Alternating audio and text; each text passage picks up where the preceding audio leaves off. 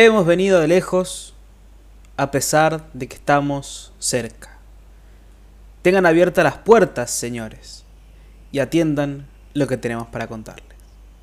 Esta vez estamos en otro podcast más de Somos Nadie y esta vez nos toca hablar de lo que es el cine y el entretenimiento. Yo soy Francisco Guillén y bueno, primero que nada vamos a arrancar. Cuando uno habla del cine y cuando uno habla de este contexto mundial donde estamos todos sumidos en este momento, eh, hay que entender de cierta forma de que cosas que cambiaron, ¿sí? Eh, hay, puntos que, que, no van a ser iguales que antes y uno de ellos es el entretenimiento.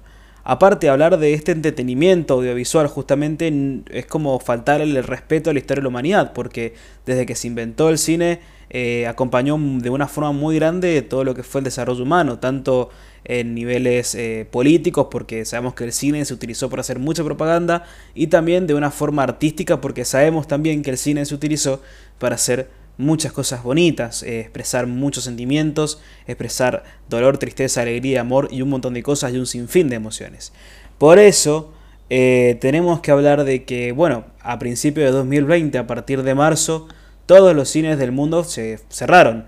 De hecho, hay algunos lugares eh, donde todavía no han abierto. Uno de los casos, por ejemplo, también es Argentina, donde no en todas las provincias han abierto sus cines. Y es más, cada día hay un par de cines de barrio, cines de esos viejos, que están cerrando sus puertas para siempre.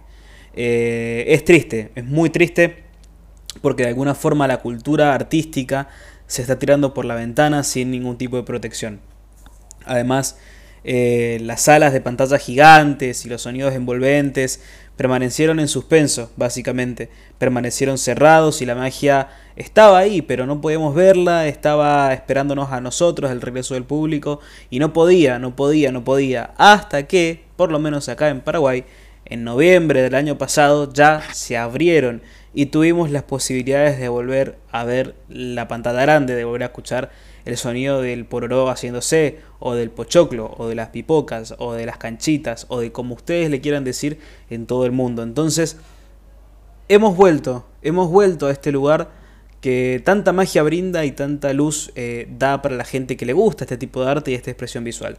Además, bueno, saber que cuando volvieron a abrir muchos de estos cines lo hicieron bajo un estricto protocolo que obviamente fue aprobado por el Ministerio de Salud porque en caso de que eso no hubiese, o sea, no hubiese tenido el visto bueno, eh, no creo, creo que hasta el día de hoy los cines estarían cerrados. De hecho, hay cines, por ejemplo, como Cinemark, que la otra vez nos contaban en una entrevista que eh, tiene una brecha, un espacio donde se te cala el aire cada 25 minutos, entonces haces que nunca el aire sea el mismo y que siempre esté en constante cambio, lo cual hace que no haga contaminaciones y se, se, desinfecta y todo ese tipo de cosas.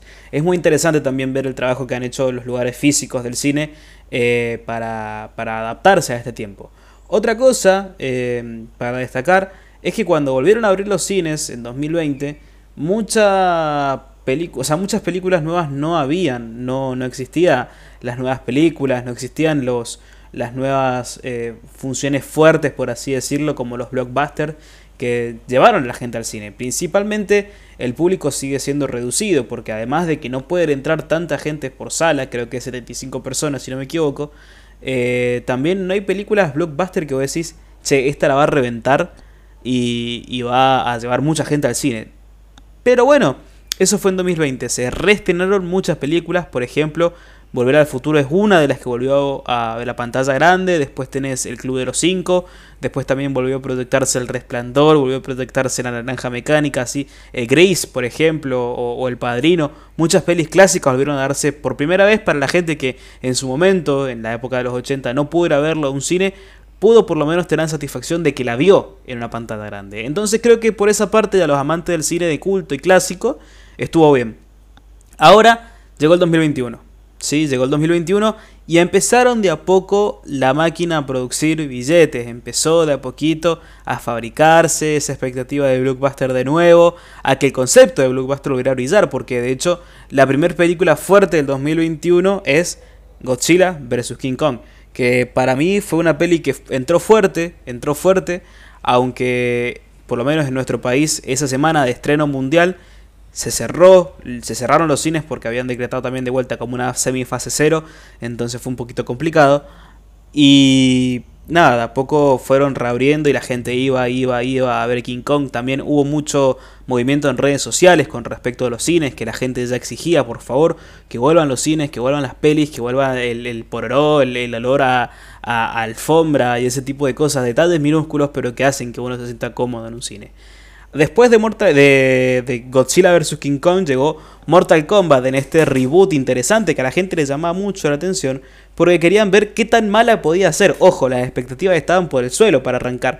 Porque uno cuando dice Mortal Kombat, las películas obviamente, tiene visualizada la del 95 y la del 99, que son un desastre, eh, tanto narrativamente como, como visualmente, porque es muy difícil. o sea, creo que para el momento esa película era complicada ya de por sí hacerla por los efectos y la violencia gráfica que tiene Mortal Kombat. Sin embargo, esta, la que se estrenó hace un par de meses, para mí es la mejor, o sea, el mejor homenaje que le podrían haber hecho a una película de este tipo, porque Mortal Kombat eh, se caracterizaba más que nada por la pelea, por la violencia y por, por, por, por, ver cómo podías destruir a tu enemigo. Esta película le rindió tributo de una manera muy educada porque no nos interesaba casi la historia, de hecho la historia se corre bastante al costado y hay muchos agujeros de guion eh, pero se corre, como te digo, al costado para darle pie a lo que realmente es interesante. Ver cómo Kung Lao le pega a eh, Shang Tsung o cómo Shang Tsung le pega a Raiden, para que no sepas, estoy nombrando personajes. O cómo Scorpion aparece y pelea con Sub-Zero y cómo el, ruido cuando él tira el gancho que dice Get over here. Eh, son locuras que, son, o sea, son detalles que hacen que una película sea constructivamente buena desde otro punto de vista. Después de esto, otro blockbuster importante fue la película de Demon Slayer, que para quien no sepa también es una película de un anime, que también obviamente es Demon Slayer. Pero esta peli, imagínate que rompió taquillas mundialmente. Esto quiere decir dos cosas. Primero que estamos ante una puerta muy grande del cine oriental, porque le estábamos dando mucha cabida a ese tipo de películas. Eh, entonces, bueno porque todos, a ver, mucha gente que le gusta el anime en este país no tenía donde ver las películas, salvo en, streaming o, en casa o en aplicaciones que nada que ver. Pero ahora con esta posibilidad hay muchos lugares que le están dando cabida a este tipo de películas eh, de allá, de Japón. Entonces es como que ya no se lo excluye al público de, de, anime. Entonces es muy interesante saber que la película que trajeron, sin, o sea, con muy poca fe, reventaron básicamente las taquillas mundiales. Ahora para este año está cortito, eh, lo que queda ya, esperamos ver por lo menos El Hombre Araña, algo ver qué es lo que sale, No Way Home, que también se tiene una expectativa muy alta y creo que debería de ser una peli muy... Ah, verás, me estaba olvidando un detalle, que hace poco también se estrenó Cruella, la película de Disney, que adapta los sucesos de, bueno, Cruella de Bill, con Emma, Stone, creo que es, eh, esta muchachita que actúa en La La Land son eh, para mí y la que ha dicho la gente es una muy buena película, está muy a la altura, es como el Joker, pero de Disney, adaptándolo a ese, a ese family friendly que tiene Disney. Pero básicamente es lo mismo, una sociedad que, te maltrata y de que la gente la, hace volverse loca y ese tipo de cosas. Pero como decía, este año eh, tenemos que cerrar con Spider-Man y con Black Widow, que seguramente se corre la fecha de estreno de 2000, o sea, de diciembre a enero por temas de también, ¿cómo se llama esto? Ocupar calendario, porque no vas a tener cuatro películas tequilleras en una semana porque el cine eh, se te cae a pedazos, o sea, no está también tan preparado como para, para aguantar toda esa gente y la gente tampoco está tan lista como para meterse a ver, no sé, un buen dineral de plata en unas entradas, en Pororo y en todo lo que es el, el chiste y la parafernalia de ir al cine. Eh, pero nada, esperemos que este año eh, las cositas vayan mejor.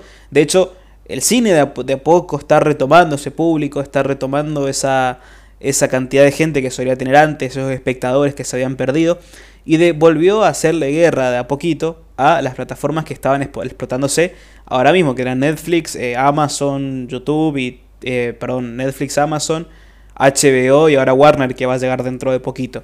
Entonces, eh, creo que está de a poco volviéndole a presentar batalla y está de a poco también recobrando ese público constante que tenía para poder, eh, ¿cómo se dice esto?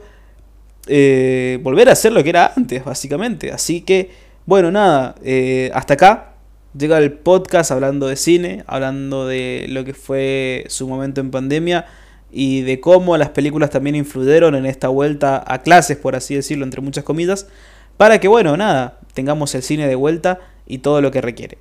Así que muchas gracias, nosotros somos nadie y espero que les haya gustado este segundo podcast, este segundo episodio, encima casi lo pronuncio mal, este segundo episodio. Muchas gracias, yo soy Francisco Guillén y esto fue Somos Nadie.